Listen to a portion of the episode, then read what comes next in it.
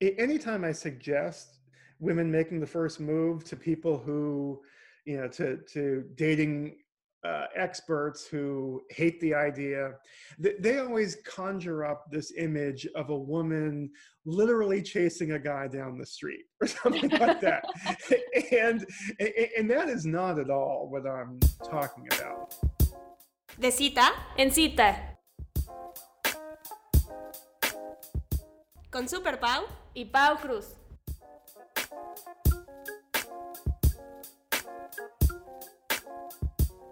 Hola, ¿cómo están? Bienvenidos una vez más a De Cita en Cita. Yo soy Super Pau. Y yo soy Pau Cruz. Bienvenidos. Hoy tenemos un episodio bonus. Sí, qué emoción, la neta, se cumplen. Es bueno, el motivo de este episodio bonus es que se cumplen seis meses de este podcast. Específicamente el 28 de abril, sabemos que esto está saliendo un poco antes, pero es que ya no lo podíamos guardar más tiempo. Es un regalo que les queríamos dar y que nos da muchísima emoción.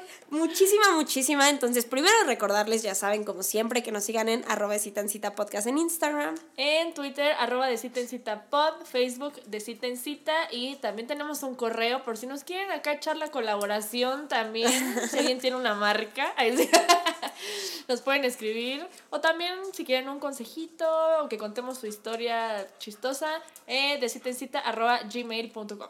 Sí, y la verdad es que agradecerles porque el día de hoy tenemos un invitado padrísimo, o sea, neta es crack. eminencia, o sea, de verdad estábamos impactadas cuando tuvimos contacto con él. No, estábamos nerviosísimas, o sea, si quieren les platicamos un poco, porque, bueno, ¿qué hacemos primero, mi Pau? ¿Les introducimos al invitado o les contamos cómo lo conocimos? Mm, yo creo que primero les vamos a introducir al invitado para que se emocionen con nosotras y luego compartamos la emoción de cómo fue contactarlo. Y pues miren, la verdad es que gracias a ustedes porque están haciendo este podcast crecer y por favor síganos ayudando, suscríbanse, follow, like, compártanlo en sus historias, porque gracias a ustedes estamos teniendo invitados de esta magnitud. Y pues nada, Pau, tenemos a John Berger que es escritor, ganador de premios, escritor de revistas. Sí, escuchen esto, escuchen esto. Era columnista senior de Fortune and Money. Eh, solía escribir como de un poco más de temas económicos. Es experto en relaciones amorosas, escritor de su anterior libro, Datonomics, y ahora su más reciente libro, del que nos viene a hablar, Make Your Move. No, y este está, su trabajo ha aparecido en el New York Post, la revista Time, Washington Post y ha aparecido hasta en Good, Morning, America. O sea, imagínense que vamos a entrevistar, bueno, no, va a platicar, no vamos a entrevistar, va, a platicar con nosotros, alguien que estuvo en Good Morning America y en The New York Post.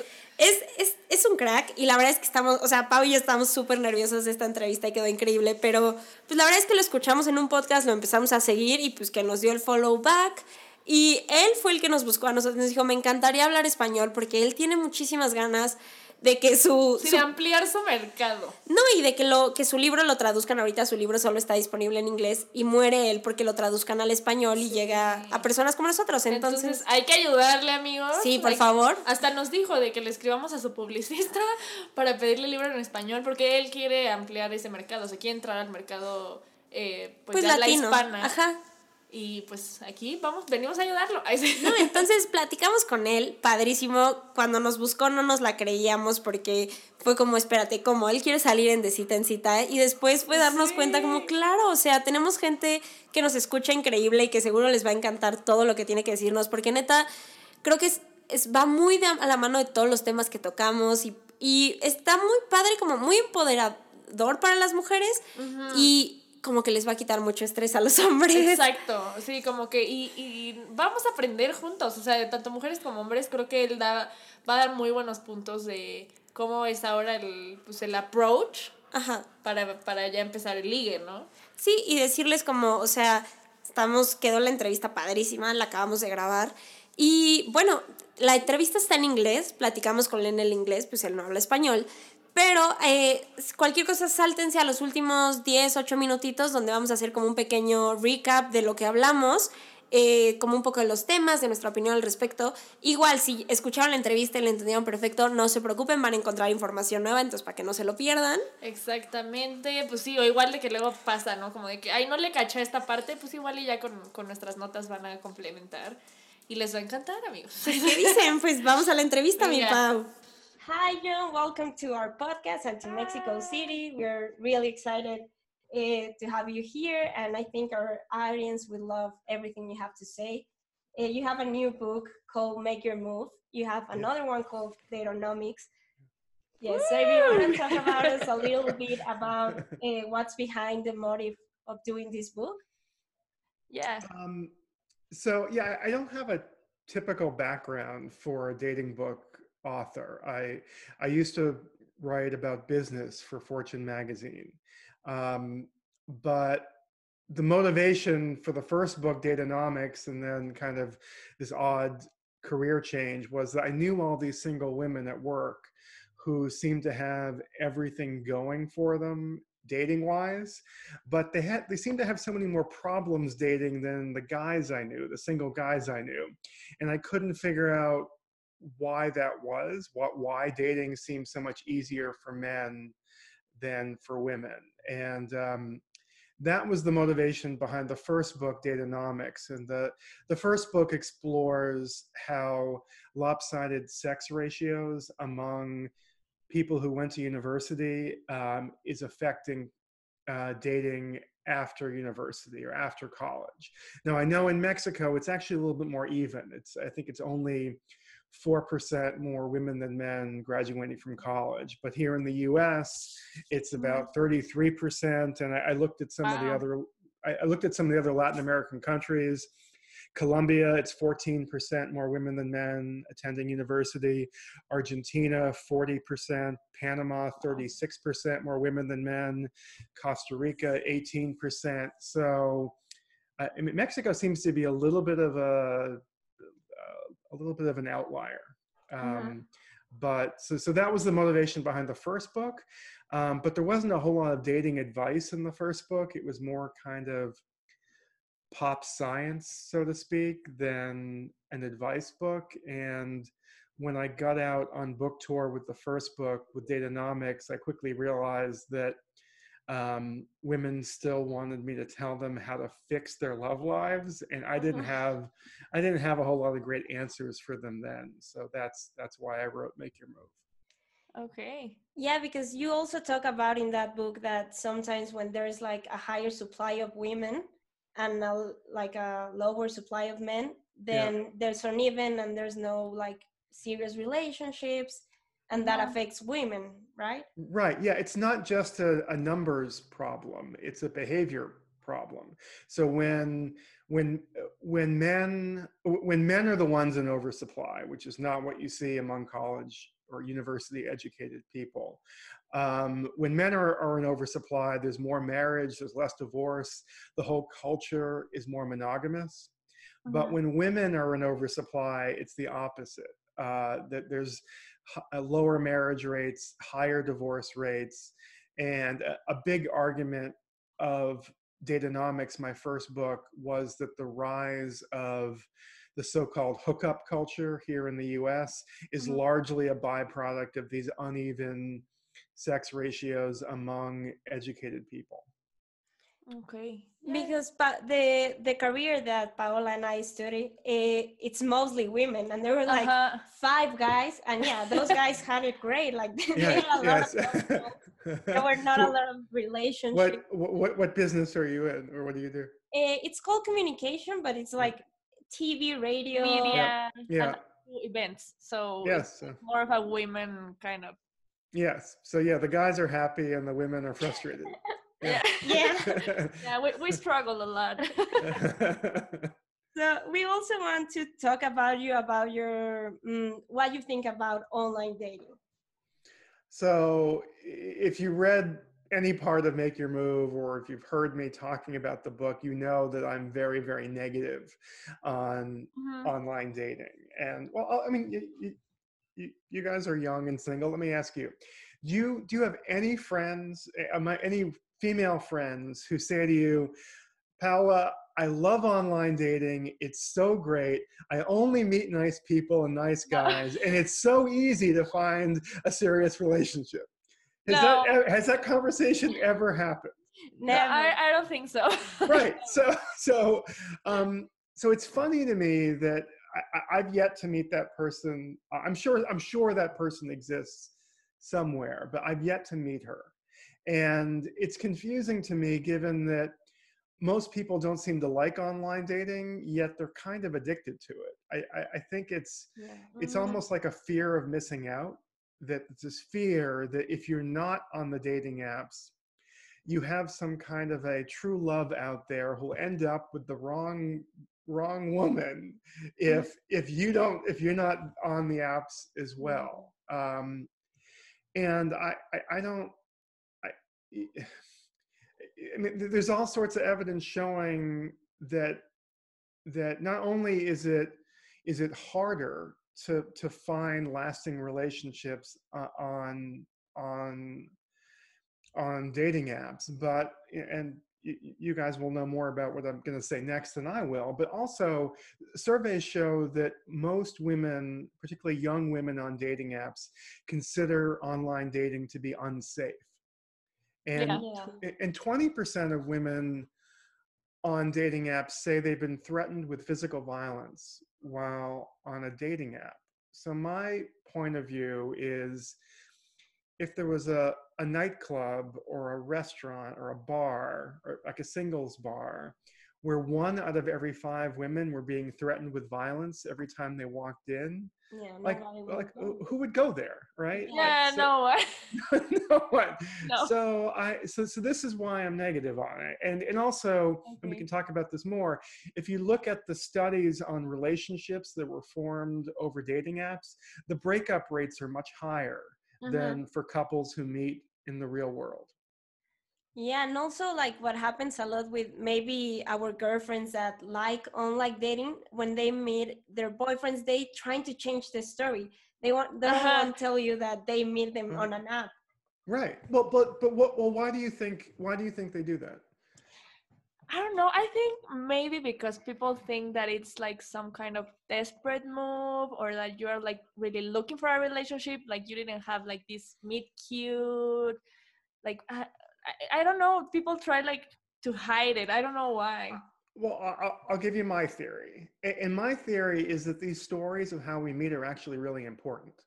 and Mhm. it's not it's not just embarrassing that you met on an app um, if that was the only issue you know it'd be fine because you could get over the the embarrassment but as i write about in make your move the new book um, these these stories of how we meet are actually really important to the relationship and the telling and retelling of the meet cute story can actually make the couple more invested in the relationship like i don't know I mean, do you guys have a, have friends who met in some really nice or even magical way and Mhm. it, it seems more like they're supposed to be together Yeah, yeah. because because they met on the train or um at a party like, like i mean just just this kind of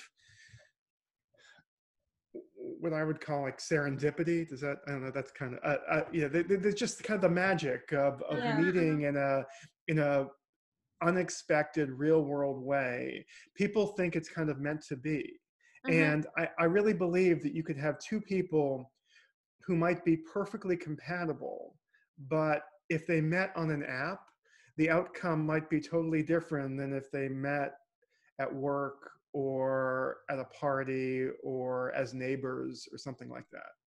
Yeah, I also think like there's a lot of expectations. Maybe someone just wants to hook up or something casual, or you want a relationship. Mhm, mhm. So, like the other person maybe goes with one idea and it's difficult to move them around. And maybe if they meet you at a party, they're like, oh, I really like this person and get, get the chance to know you, not just like, oh, I just want to hook up or like that. Right. And if if you met the person at a party and you have friends in common or coworkers in common, there's some accountability, right? Yeah. That like like I th- this isn't exactly the same thing, but I, I'm on Twitter a lot, kind of talking about politics, and I I I say things on Twitter to complete strangers that I would never ever say Yeah. to somebody I like I'm face to face with, and I get like angry, and I, I I'm just I, I'm not as nice um, on Twitter as I would be talking about the exact same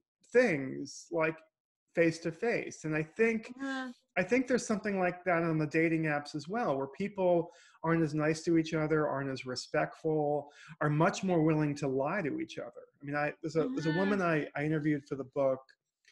Um, she's in her late 40s. She's divorced, and she described online dating to me as a doubter's game. Like she, she like like she was doubting all the men that she was meeting meeting. And the reason she described it as a doubter's game was because so many of the men she met online and went out on first dates with were lying to her. They were lying to her about whether they were married, about what their job was, about whether mm-hmm. they were looking for a hookup or an actual relationship. And it got to the point that that she was so fed up with it and so frustrated that she would start spending the entire first date with anybody new trying to kind of question him and interrogate him and uh-huh. find all the holes in his story yeah. but obviously that's not going to lead to a lot of second dates if, no. if, if that's your i mean if that's your mindset and you have so much anxiety and doubts going into a first date that that's not going to lead to a lot of second dates and she's actually now engaged to somebody she met through a, a personal friend. I mean, they were they're mm. mutual friends, mm-hmm. and she told me on the first date with her now fiance Steven, she didn't even bother searching him on Google because she knew that her friend would, ne- would never that's her, i love dogs. Sorry. No she knew that her friend would never ever set her up on a date with somebody who was unkind or, or untrustworthy. Um, I mean, she knew there was a chance they may not hit it off, but yeah. but but but but that was the only question, like whether whether they would have any chemistry. It was not, is he going to be a terrible person? And, and I think, and for her, because the she wasn't as anxious um, and nervous about the first date, it allowed her to. I mean, she described it as the closest thing to love at first sight she had ever experienced. And I think it was Aww. just because she was so much more relaxed and so mm-hmm. much more kind of open to possibilities and not thinking to herself, oh God, what is it going to be with this one? Yeah, because also something that happens is that maybe there are great people eh, on the apps, but mostly they are not that great people. Yeah. And so we keep trying and trying and trying that maybe the next one won't be an asshole and right. they keep repeating. And so like you're in this anxiety, so like what I'm going to face, no? So right. you recommend meeting through friends, workplace. What do you think about? That? Like on a day to day. Well, can I? Can, can I? Are you guys both single? No, no. Actually, we are in a relationship right now. Both. All right. Okay. All right. Well, well, well, well here's the question I typically ask. Um, it, it, like whether it's somebody interviewing me or actually I spoke to a college class, to a university class um, a month or so ago about about the online dating um, issues. And the question I often ask is, okay, um, is there anybody you already know and like in the real world who's single and who you've ever wondered about dating. Mm-hmm. And you know maybe if for older singles in their 50s it, i might not get the answer i want but typically for singles in their 20s and 30s uh-huh. i would say about 70% of the time the answer is yes that there is somebody they already know and like in the real world who's single who they've, who they've thought about dating uh-huh. so mm-hmm. my point of view is okay if that person exists why in the world would you start from zero with a complete stranger on a mm-hmm. dating app when you could just ask out this person you already know and like and trust yeah so so so yeah yeah i mean they just in terms of where to i mean as i as i mentioned to you that the breakup rates for um online dating are much higher. So, and there's a there's a professor at Michael uh, professor at Stanford University, Michael Rosenfeld, who who's looked at these breakup rates, and he found that the uh, one year breakup rate for couples who meet on a dating app is 16 percent. If you meet through family and friends, it's nine percent. If you meet as neighbors, it's eight percent. Um, if you meet as coworkers, the one year breakup rate is 6%. Um, and if you meet in church or a house of worship, the one year breakup rate is only 1%. Wow. So, so I'm thinking, well, okay, uh, you know, I mean, I, not everybody goes to church, obviously, but most people do. Um, you know, uh, at least before COVID, we're going into work, right? and, and, and I know that you work in a mostly female workplace, so it's a little, it's obviously that's different and more challenging. But I, I I'm a big fan of, of of workplace dating just because you already know the person. I mean, you if you've worked with somebody for eight months, um, you already know if they're a good person, if they treat people well. You have some sense if your sense of humor is Mhm. is like theirs. Um, I, I think you, before the first date, you probably have a pretty clear sense of whether or not there's some compatibility, right? You have even like see them deal with the stress, how they are when they Right, are right. mad.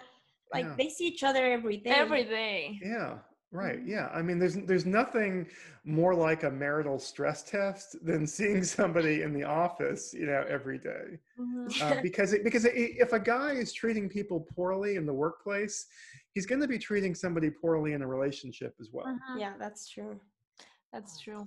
And I also remember that you talk about, I, I don't remember in which podcast I heard uh, that you were talking about Google and Facebook policies about dating. Oh, yeah. And I thought that was pretty interesting because I think here in Mexico we, we don't have that kind of policies. Yeah, no, I I mean obviously one of the challenges with workplace dating is you know, at least here in the US, a lot of employers are worried about sexual harassment, Mhm. um, not just in terms of protecting their employees, but but probably to some extent to protect the corporations from being sued.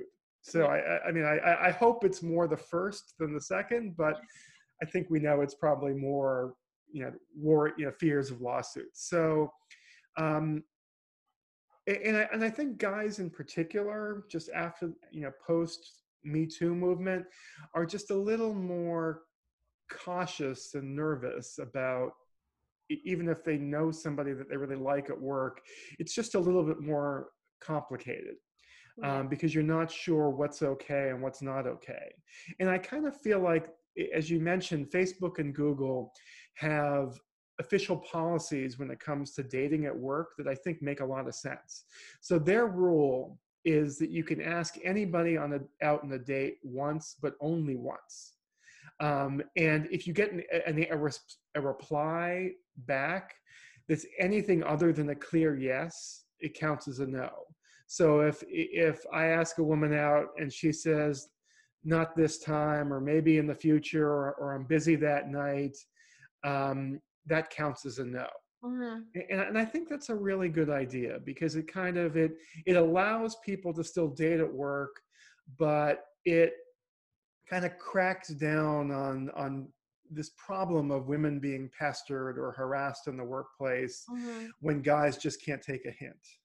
Yeah, Paula and I talk about that a lot because right now I think we're in a confusing moment for both men and women. Like women here, the Me Too movement is like really rising up right now. Mhm. So I think you guys are like maybe four or five years ahead of us in terms of the Me Too movement. Yeah. But it's it's coming like to be big, and guys are starting to notice like, okay, that isn't right. I cannot do that.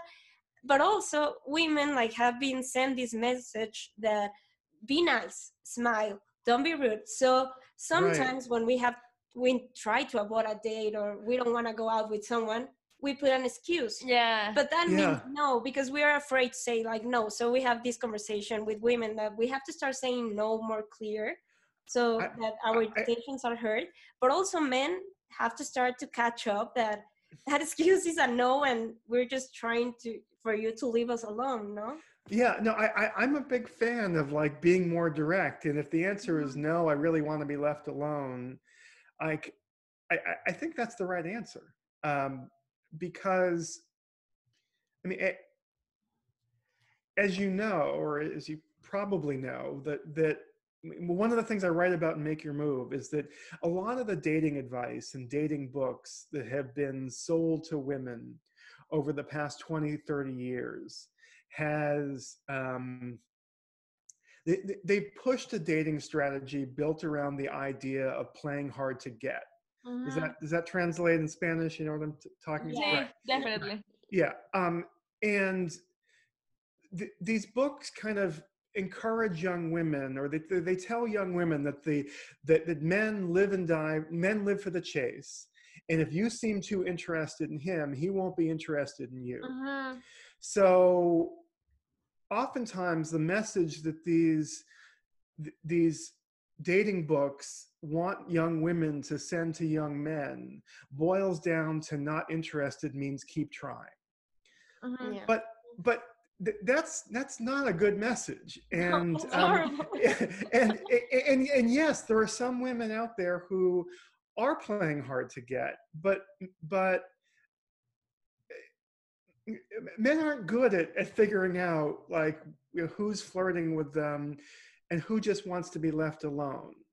And i think we're at least here in the us where we're in a period in which most guys not all guys but most guys if a woman doesn't seem interested his response is going to is to is going to be to, to move on and to, to just assume that she wants to be left alone. So if you're playing this kind of game of playing hard to get as a woman um, I, I don't think it's going to work as well and i also don't think it, it's helpful for anybody because because of what you just described Yeah, Mhm. no, and also it's gonna attract like not the right guy. like a guy that likes to play games and to chase you and won't take no for an answer. Like you Yeah. don't wanna be with that Mhm, guy. mhm. Yeah. No i mean obviously there are some women who are who like Yeah. that. Yeah, um, but but but I, I I just think there are fewer guys who are gonna who are gonna put themselves out there and take that risk and assume that that not interested really does mean keep trying because it I mean particularly if you're dating in the workplace or at church uh, like you're gonna have to see this person every you know regularly and and y- y- you don't want to guess wrong as a guy Yeah. yeah. because it you know it because it it'll, it'll come you know like the word will get around that you said the wrong thing or did the wrong thing Yeah, because women we talk. right yeah yeah exactly yeah, also we have all these things of like women empowerment and we are like being like we have more podcasts and we're doing more things, but also like uh, we are said to like step back in our dating life. Like the guy has to conquer you and to like Mhm. really like, like, they have to you. make the move, like literally. right right and, and and look and i i'm not i i try to make it clear in the book that that if if if that's if that's the only approach to dating women some women are comfortable with like i'm not telling a woman to do something that's going to make her miserable. Like if if making the first move with a guy is going to is going to you know make you feel really bad i mean don't do it. But my argument is that um, that guys are sufficiently nervous about what's okay and what's not okay that a Mhm. woman who's willing to make the first move with a guy with the guy of her choice has this big advantage over another woman who's kind of playing it coy and is kind of waiting and waiting and Mhm, waiting for him to realize that she likes him. When the reality is, both men and women are really bad at knowing when they're being flirted with. Um, like the like most flirting go is completely lost on the intended target. That's what the research on this shows. yeah. So I think the more honest and the more direct you are, and I'm not talking about with strangers on an app. I'm talking about with with guys you know, and Mhm. you know that that I I- feel like there's a big a big payoff. Off, off. So like for ex- like an example of how to make your move as a woman, how you Yeah, yeah. So so I think um, anytime I suggest women making the first move to people who, you know, to to dating uh, experts who hate the idea, they, they always conjure up this image of a woman literally chasing a guy down the street or something like that. and, and that is not at all what I'm talking about. And there's a there's a woman I interviewed for the book um, who uh, she's she's probably 30 years old right now, but in her late 20s when I interviewed her. And she she's definitely attractive, but more importantly, she has a really um, a really outgoing personality. Like she probably should be doing stand-up comedy someplace. Okay. I mean, she and, and, and some guys, as you know, are kind of intimidated by the whole extrovert thing. Yeah. And and for her, this has been a little bit of a dating challenge for her because there'll be guys who she likes who just think she's being nice or think she's too popular for them, but okay. she actually likes them. So she mm-hmm. learned early on that that she couldn't kind of wait for them to realize. So she told me the story about how she began dating her current boyfriend. And they were at a party together and they were talking for maybe a half an hour or 45 minutes, having a really good time, but it was clear to her that he didn't know what to do. So she just blurted out, Are you going to ask for my number? Mm-hmm. That's all she did. She didn't have to grab his ass or, or ask him out on a proper date or buy him a drink or, or any of these kind of like more scary things that that that people talk about. All she had to do was essentially open the door wide enough for him to to feel comfortable about walking through. And, and, and that's really all I'm talking about. I mean, I, I'm not I, I'm not expecting like women to do what what has been expected exactly of like alpha male men yeah. you know over uh-huh. the past you know 50 years. I think if you just if you just make it clear that you're open to dating the person the guy i i think he will feel you know uh, happy willing safe about about about pursuing the relationship. Yeah just like put your intentions out there yeah. like in a subtle way that they can know but you don't also because i think what we are scared is of being vulnerable and i think men yeah. are more like used to rejection and like saying no no no and we as women that sometimes mm-hmm. we're so afraid of them, of rejection like, of rejection well, okay so, so here's the secret um, even though guys like to put on a like a strong face um, guys are just as bothered by rejection as women are. And it's why men do things like um, ask out a woman who he knows he, he strongly believes will say yes, rather than a woman who he might like better, but is fearful of her saying no. Um, so, so I mean, it, guys don't like rejection any more than you do.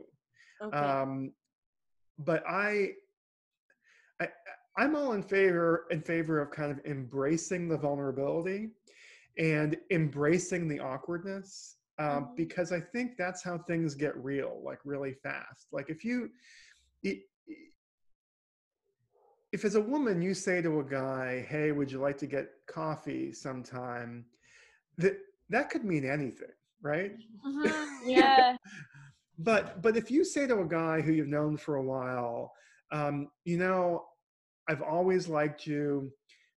I've, you know, I feel really nice around you, feel comfortable around you. Would you like to go out on a date with me on Friday?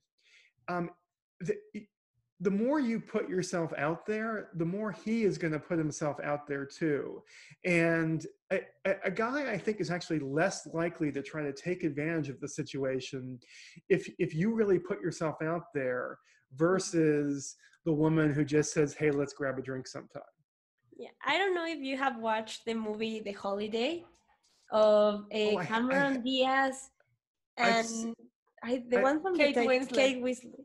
I, I've seen it, but I suspect I've, I saw it when it came out, as opposed to it probably came out like ten years ago or longer, right? I, yeah. It, it, it, no, it's when they switch. They switch like houses. houses. Yeah, yeah. I, I, I saw that. I, I, I don't remember the plot. I'm sorry. One of the girls talks about a love of unrequired love no? And she has been like in love with her boss forever. They had Yeah. a relationship but she's like super passive. She doesn't put limits to him doesn't make clear he- Right. her intentions. So she just suffers like for five years until she realized like hey this is what i want what i need from you. And if you can't like please leave me. And i think also being like vulnerable like more quickly can save us years of Yeah. wondering and Yes, I, I, I maybe agree. she like me or realize Yeah, today uh, that and I'm we the don't one. do that. We usually don't do that. We we wait. We tend to wait for like I think here more than in the US. I think here in Mexico we we kind of like as women we wait for them to ask us out to make it formal. Like we start like hanging out and stuff, but we don't know if we're like official and we tend to wait for them to ask us. There's a there's a, an author, a psycho, like a psychologist uh, author in the U.S. named Brene Brown, and she wrote a book. It's not really it's not about dating, but but she wrote a book called Daring Greatly, and it's all about kind of the the power of taking these kinds of chances, and, and they're not romantic chances necessarily. She's talking about all sorts of you know work work um, you know other kinds of relationships, etc. But she has this line in the book which is i th- i think this is I- i may be getting it a little bit wrong but, but this is the this is the gist of it she says that that um that vulnerability is courage in you but weakness in me and the point is that when we see other people um kind of take a chance and open themselves up to vulnerability and emotional vulnerability, we admire that in other people because it seems courageous and bold. Mhm. Um, and I think in a relationship, a guy who sees that is going to have a more empathetic, sympathetic, you know, they're going to admire, a guy will admire that. Whereas when we do it ourselves, we view it as weakness. So like w- w- when we open ourselves up to to vulnerability, what we see as a strength in other people, we view as weakness in ourselves. And Mhm. Brene Brown's whole message is that there's a real power to embracing the vulnerability.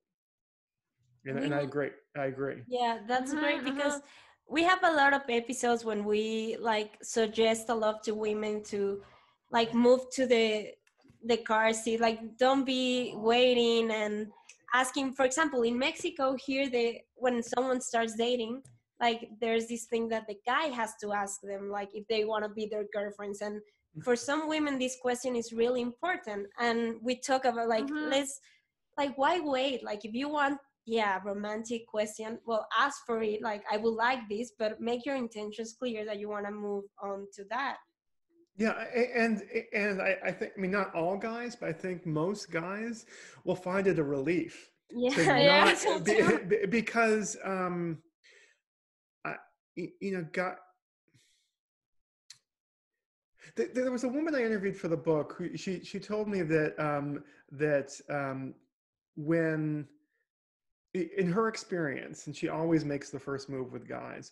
In her experience, the more um, the, the more you reach out to a guy, the more he reach out reaches out to you because her feeling is the less fearful the guy is of rejection, the more into you he will be. Now that doesn't apply to I'm not saying that applies to 100% of men, Mhm. um, but I think it applies to most men. Um, yeah, maybe not in Mexico, but I definitely think yeah. I, I don't I don't know the dating culture in Mexico, so it could be different. But I, I do think here, um, you know, all this all the surveys and the studies I, I write about and make your move show that men are very accepting and very positive on women making it clear what they want asking men out in dates just just being direct yeah i think here like i told you we're experiment a change that i Mhm. think we like a lot at how we see our friends changing and i would like to say i don't know but maybe like 50 50% but we see that these guys that are like really turned off with a woman making a move like just as subtle as you said, is men that are really insecure and maybe close-minded. And if you're a woman that feels empowered and wants to do things, I don't think that would be the the guy for you because you yeah. want to grow and do more things, and this guy will pull you like to be down, and that's not. Yeah. So I I don't I I don't. I mean, I like to think what I'm about to say is universal, and it's not like yeah, I, I mean, I, I, guess I guess maybe this isn't true in Mexico, but generally, I believe that men like women who like them. Mm-hmm. Yeah. Um, and I, I, I, honestly think if a guy knows you like him, he will uh, engage with you more, not less. Now, all, now, all the other dating books that have been written, or at least sold here in the U.S., like The Rules or ignore the guy, get the guy. They all teach the opposite. They, teach yeah. women that, that that if a guy thinks you like him, he he'll be less interested in you. But honestly, I, I have yet to meet a guy, and maybe you guys know somebody like this, but I've yet to meet a guy who broke up with a woman he really liked just because she was too enthusiastic about it. Yeah. I, have never met that guy. now, I, he may exist, but I, I have not met him or maybe he just has like um, uh, avoidant attachment styles no and that's another problem it's not yeah. about like right. Yeah like, no I, I, I am sure those guys exist i just don't think there are that many of them. No we like a lot what we what you say and making our like your move and i think our girls that listen to this podcast will love this advice and also men because when we start doing this podcast we have 50 50% of listeners like men and women and we mm-hmm. were very surprised because we thought this was only gonna be for women. Yeah. But we started realized from guys that they were like oh i didn't know you think like that or, uh-huh, that, you struggle with this stuff yeah and we're opening up this conversation and they're starting to listen to us and like our experiences and realizing like oh i've been doing that wrong uh-huh. or like mm-hmm. women never tell us this no so i think it will be really eye-opening for both guys and women to realize that we have to be more clear and put ourselves out there and just take more control of our daily yeah, like life. change the game a little bit more. Yeah, I, I I just think like the the less complicated you make dating, the better it is for everybody. Yeah. And um, I I just think it's, this isn't just about dating, but I think in life, being straightforward and honest and direct, it that's never going to be a bad thing. Yeah, we uh-huh. agree 100%. Well, this conversation has been wonderful, Jon. Oh, We're very I'm excited. Glad. Would you like to add something more? Um, I mean, the, if you want to find me online, um, yeah. my website is jonbirger.com. It's J O N B I R G E R. Um, dot com. Uh, you can find me on Instagram, uh, which is how we found each other. Uh, Jon underscore Birger one uh, on, on Instagram. Um, if you right now there's only an english version of the book but if you wanted to read the book in english um, uh, and you have a book club i do these um, i do these uh, virtual book club q and a's with book clubs and i'm happy to, to do that with book clubs anywhere, whether it's Mexico City or New York or London, wherever. Um, so if you if you go to my website jonbirger.com, you can get more information about the book club Q and A's. Okay, perfect. They also can find your book on Kindle. I think it's on Amazon. Amazon. So yes. Oh, oh, oh, wait. When I say book club Q and A, I uh, it's question and answer. I, I forgot about yeah, that. Yeah, yeah. yeah, Okay. Sorry. I, I, wasn't. Oh, the dog wants to say hi. I, I, I, love dogs. I have a dog. So. No, and also like well, we'll we will tell our listeners to please ask for the Spanish version on, on your comments. Yes, it, it, tell them to, to email my publisher uh, and, and, and demand a, uh, a, a Spanish. We will. we will. Thank you very much, Jon. Thank you for having me on. Pues bueno, mi Pau, esa fue nuestra conversación con Jon. Díganos like, que, que la amaron tanto como nosotras. Qué felicidad. La verdad es que sí nos dio muchísima felicidad. Nos dio unas notas muy interesantes que la neta no sabíamos. Y pues vamos a platicarles un poco por si algo no le cacharon. Eh, se les dificulta el inglés o algo para que pues también aprendan un poquito de esto que nos enseñó John. Yo creo que una parte importante a mencionar que él nos contaba como un poco de su primer libro que hablaba de Aeronomics, él habla mucho como esta parte de cuando hay muchas mujeres y pocos hombres, ¿no? Entonces, cuando hay pocos, como que los hombres empiezan a darse cuenta de esta ventaja que tienen, entonces, pues al final es como por un hombre hay cuatro mujeres, ¿no? Ajá. Y entonces, pues, no de que sean como groseros a propósito o se aprovechen de la situación, pero es como es que tengo muchas opciones, ¿no?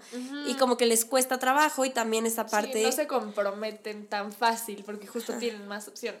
No, y él platica que en México no es tanta la diferencia, la verdad estamos bastante parejos, pero bueno, de que en Estados Unidos son las mujeres están, o sea, tienen más grados de educación que los hombres. Ajá, justo habla mucho de como a nivel eh, licenciatura.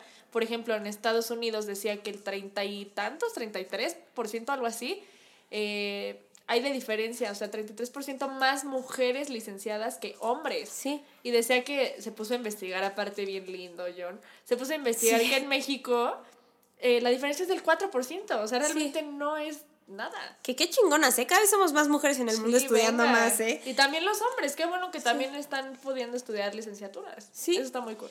También algo que platicamos después fue como su odio a las apps, o sea, él sí está como 0% a las apps. Y bueno, hemos platicado, ustedes saben, en De Cita en Cita mil veces de las apps.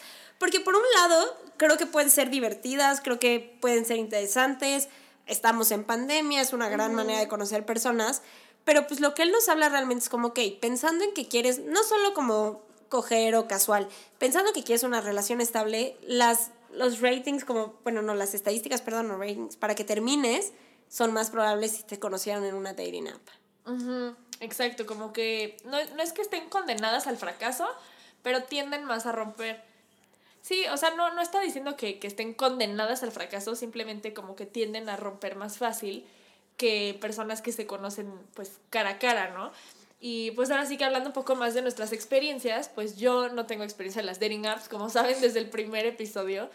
Yo siempre he conocido cara a cara y sí estoy de acuerdo en ese punto con John de que pues es una manera como más orgánica, como que, o sea, algo que decía él muy curioso era que como que estamos muy clavados en la idea de cómo conociste a tu pareja. Sí.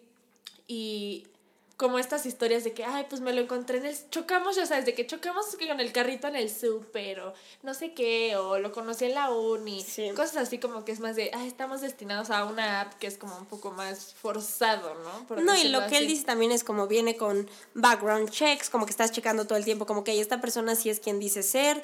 Eh, no nos platicó en este episodio, pero él cuenta mucho como, pues estás haciendo como, tienes un eh, plan de escape, les avisas a tus amigas por si algo sale mal, entonces estás como en este nivel de ansiedad que al final no te deja disfrutar la cita.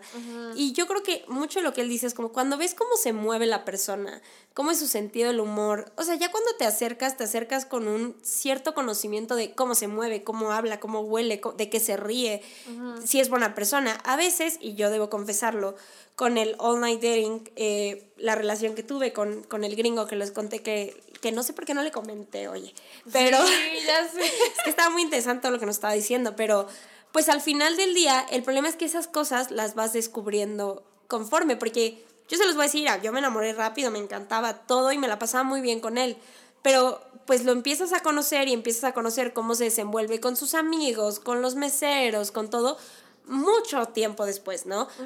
Que al final cuando tienes esta historia de mi actual novio, creo que no les he contado, pero realmente lo conocí en Zoom. O sea, yo lo conocí una Ah, vez en una sí. reunión de Zoom, no hablamos cara a cara, o sea, nada más era como de, ah, pues ahí está el chistecito todo junto, pero pues ahí nos ubicamos, ¿no?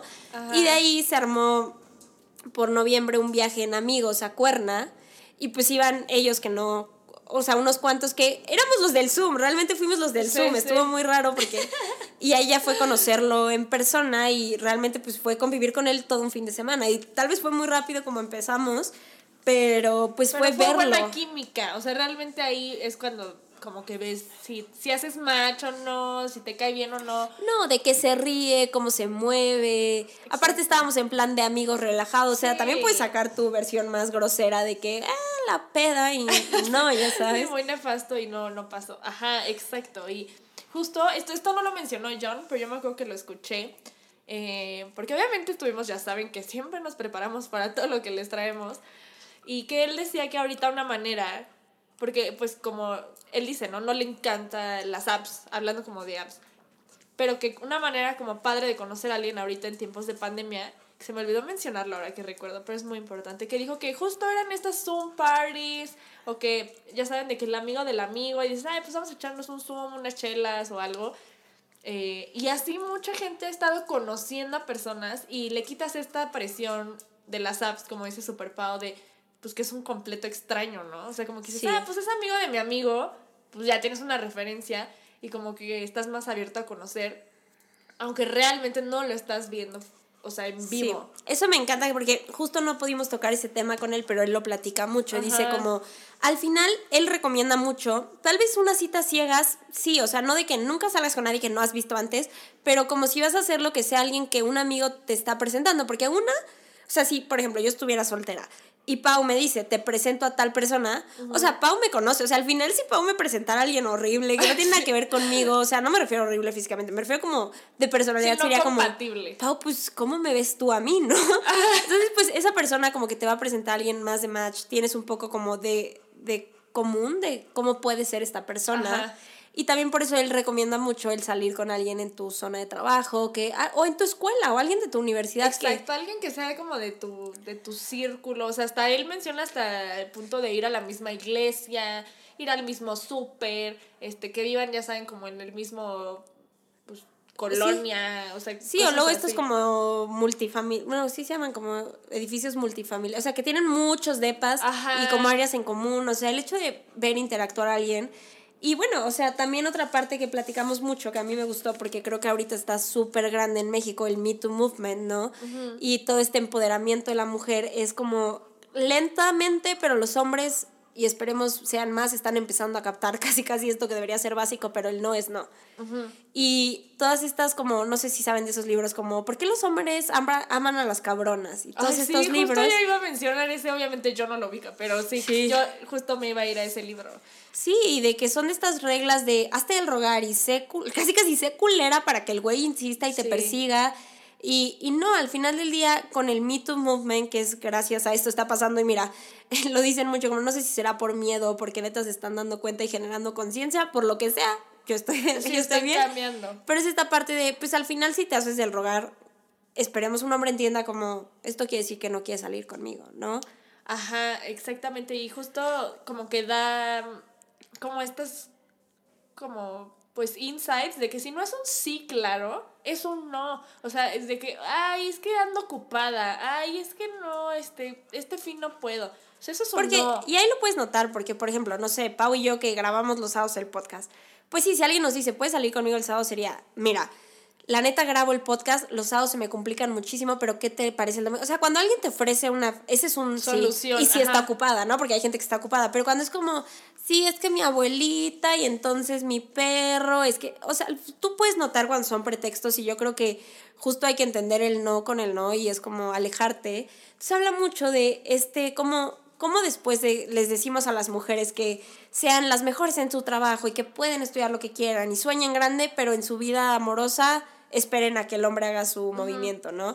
Entonces, pues te, nos invita a que como mujeres tomemos más esa iniciativa. Y me encanta cómo lo explica porque creo que puede ser muy intimidante. O sea, no te está diciendo como tú llega y te, le mándale un trago en el bar o, o literal llega y que qué guapo está. No, sí, no, o sea, no. no. llegues a manosearlo o así, Sí. ¿no? Porque pues sí, o sea, así como para nosotras eso es acoso, pues para ellos también, ya saben. Pero pues justo como tomar esta iniciativa de, pues también ser claras nosotras, como de decir, oye, vamos por un cafecito, la neta, como que pues me interesas, o sea, también como que ser, ser un poco más claras nosotras y también como tener esa iniciativa, ¿no? Porque claro, o sea, creo que muchas veces, y es lo que platicábamos con él, o sea, en Estados Unidos como que es más normal que las mujeres ya empiecen a hacer como el, el first move, ¿no? Y aquí no, o sea, aquí todavía como que como que nos esperamos, como que es que si, si lo hago me voy a ver muy intensa o cosas Sí. así. Y pues no, o sea, y algo que decía John súper importante es que a veces hasta como que les quitamos un peso de encima a los hombres, o sea, porque Sí. no pensamos que los hombres pues también están nerviosos, también no saben cómo acercarse, cómo decir, o sea, y más con estas situaciones, ¿no? Como que Sí. a veces les, se les puede complicar un poco más y el hecho de que nosotras como que los ayudemos, O sea, algo que, que dijo muy claro era como abrirles la puerta lo suficiente Sí. para que ellos puedan entrar. Entonces, pues es como, pues sí, darles alguna cierta entrada para que ellos ya como que se animen y ya te inviten a salir y como que hacerle más fácil ese momento a, al Sí, hombre claro. también. Y al final si es un hombre que la verdad no va a aceptar eso, es un hombre muy inseguro y que si tú eres una mujer que le encanta ser como pues, poderosa en su vida, ¿por qué vas a querer como alguien así? Y también esta parte de a los hombres también les quita ansiedad. Y justo no hagan lo que no quieren que les hagan, o sea, claro, si tú te apareces en su puerta todas las mañanas y mira, te traje un café, eso no es hacer tu move, eso es acoso, como dijo Pau, entonces, pues sí, claro que tal vez hay un hombre se aleja como, ay, qué intenso, ¿no? Pero el hecho de decirle, oye, la neta me llamas la atención, quieres ir un día por un café, o mucho lo que les decíamos, como tal vez ya tienes un, estás saliendo con alguien y quieres que te pregunte que seas uno, y quieres que él te lo pregunte, déjalo, pero tal vez justo como de, oye, me gustaría que me invitaras a salir. O sea, y que él te invite a salir, pero tú lanza o el, como el que nos decía, como que no me vas a pedir mi número, como de, pues pídeme mi número. Entonces hasta le puedes pedir que lo haga, pero directo, ¿no? Y no quedándonos pasivas esperando. Y me encantó, me encantó todo lo que tenía que platicarnos. Creo que, mm, que estuvo muy interesante la conversación, mi Pau, no sé cómo la veas tú. Sí, a mí me encantó. O sea, es que, o sea, como que hasta el simple título, ¿no? Make your move. O sea, como que ya no, no nos estemos esperando a, a que justo el hombre te hable, a que no estés. O sea, también, pues no sé, o sea, como que tomar más control de nuestra vida en todos los aspectos, como dices. Sí. Porque, pues sí, muchas veces como el trabajo, no sé qué tal, pero la vida amorosa, las mujeres tendemos a ser súper pasivas. Sí. Entonces, ya no más, amigas. No, y como les hemos platicado en capítulos anteriores, y tiene gran parte de peso en nuestra vida. Y claro, y siempre vamos a hacer ese mensaje, tener pareja no es lo más importante en esta vida. O sea, no, no lo hacemos como ahí de, si estás soltera, no, para nada, nunca vamos a pensar eso ni nada. No. Pero al final, si estás buscando una relación y tiene un peso importante en tu vida, ¿por qué la vas a dejar a la suerte, no? Sí, y espérate, justo estaba viendo una serie. Es el spin-off de una serie que se llama Blackish, buenísima, que es, es de comedia. Ajá. Y sacaron un spin-off de una de las hijas de la pareja como principal que se va a la universidad. Y justo está como eh, eh, así atorada en ese punto de que pues le gustan como dos y, y los dos al final la pelan, entonces como que ella tiene que hacer la decisión. Y justo una de sus amigas le dice, güey, pues es que, o sea, que está, estabas esperando a que Él, ellos decidían por ellos ti. decidieran por ti. No, y le dijo, no, tú tienes que decidir qué quieres tú. Ya sabes, no es como de que, ah, pues llego a este y este es el que tomo. O sea, es como, no, tú tienes la libertad de escoger a quien tú quieras. De hecho, hay una Y frase mí que... así, sí, hay una frase que dice John que es como, es mejor elegir a que te elijan. Ajá. Entonces, pues invitarlas a que busquen su libro. Está en versión Kindle, aquí en México lo pueden conseguir. O si tienen al primo que va a Estados Unidos, yo que sé, pídanselo, Sí, sí, sí. cómprenlo. Pero neta, les pedimos por favor que le escriban en sus reviews como de, muero por leer este libro en español. Por favor, él muere porque sus libros se traduzcan en español. Y pues si podemos ayudarlo con eso, qué mejor. Y espero hayan disfrutado este episodio tanto como nosotras. Y Sí, ya saben, síganlo en sus redes también, o sea, le pueden mandar un mensaje. De verdad es una persona súper accesible. Súper de que si quieren, bueno, como él les dijo, ¿no? Tiene estos Q&As que pueden hacer para, para book, Book clubs, clubs. o sea, de que pues leíste con tus tres amigas el libro y quieres como indagar más en el tema. lo Él- puedes invitar. Lo puedes invitar, se conecta en Zoom, platican con él. O sea, la verdad es una persona muy accesible que sabe muchísimo. Sí. Ah, independientemente su otro libro de Datanomics también está súper interesante. Sí. Es un poco más como de estadística y cosas. Pero pues vale la pena aprender de estas cosas. Entonces también síganlo, escríbanle, escríbanle que, que vienen de, de, de cita De cita en cita. Para que Sí. pues también él se sienta querido especial. por el público latinoamericano, porque sabemos que somos más que solo México, ¿no? Exacto. Y pues nada, amigos, felices seis meses del podcast y nos vemos el miércoles. Bye.